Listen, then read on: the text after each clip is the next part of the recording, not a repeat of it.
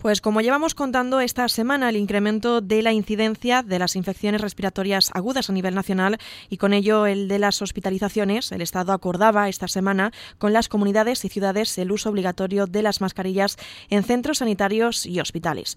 Una medida para evitar que la incidencia sea mayor es vacunarse contra la gripe y también contra la COVID-19.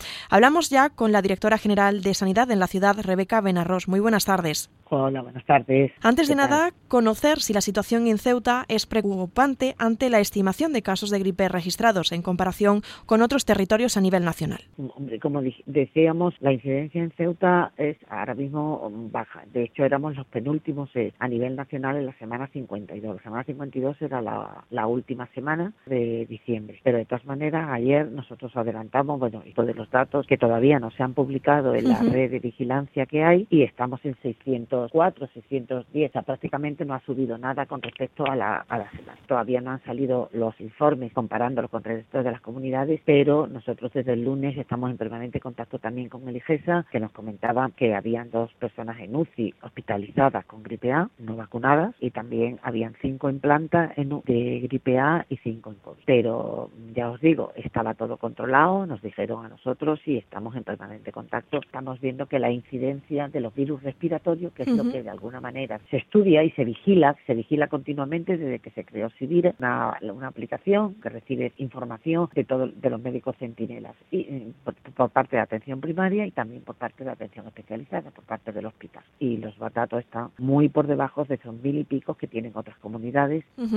Aprovechar también su intervención porque a modo de recordatorio trasladar a la ciudadanía que también es importante que continúa en marcha la campaña de vacunación contra la gripe y que se está desarrollando en nuestra ciudad conjuntamente con la de la COVID-19, ¿no? Trasladar cuáles son los objetivos de esta campaña y recordar también pues el punto de vacunación y los horarios para que la ciudadanía que esté interesada pueda acudir. Hombre, eh, un gran problema, eh, o sea, aparte del tema del uso de mascarilla, que, tiene que tener un correcto uso, que ha recomendado en la, declaración de actuaciones coordinadas que ayer eh, la ministra publicó, nosotros ya nos habíamos adelantado y le dijimos la conveniencia de que a su personal, al personal trabajador, utilizase la mascarilla. Por otra parte, a pesar de todas las facilidades que se da a la ciudadanía para vacunarse, recordar que hay cuatro puntos de vacunación. Los tres centros de salud, que están abiertos hasta las 17 horas y el punto de vacunación del hospital militar, que no hace falta, por supuesto, en ninguna hace falta cita, que está abierto desde las nueve y media de la mañana hasta las dos de la tarde. A pesar de todo esto y de toda de la inversión que la ciudad ha hecho, toda la adquisición de vacunas, eh, comprando incluso las vacunas, las intranasales para facilitar la vacunación infantil, nuestras coberturas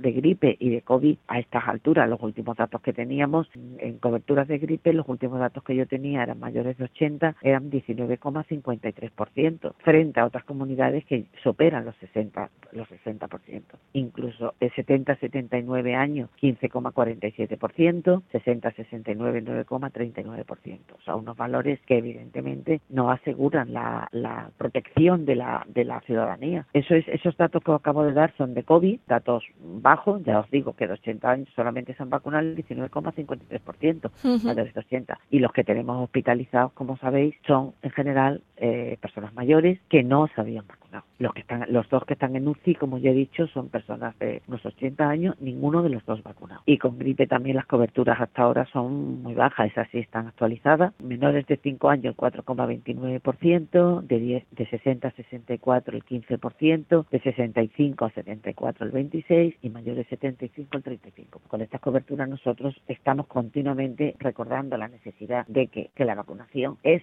conveniente, deben de vacunarse todos los mayores de 65 años, deben de vacunarse las embarazadas, los enfermos oncológicos, aquellas personas que también atienden, están en contacto con personas vulnerables, como los que trabajan en la residencia, los trabajadores de ayuda a domicilio, sanitarios, además de que ya sabéis que este año también se vacunaba a la población infantil desde los 6 a los 59 meses y también se vacunaba a todas las fuerzas de seguridad del Estado, o sea, todos aquellos que de alguna manera, en caso de una epidemia, eh, podrían eh, impedir la actuación de los servicios esenciales a la comunidad. Entonces, os, he comentado los datos de cobertura, son muy bajos. Es que ahora mismo tenemos un, un, pico epidémico, es debido a la gripe A, que se está viendo. Entonces, vacúnese de gripe, por favor, y vacúnese de COVID, y protege.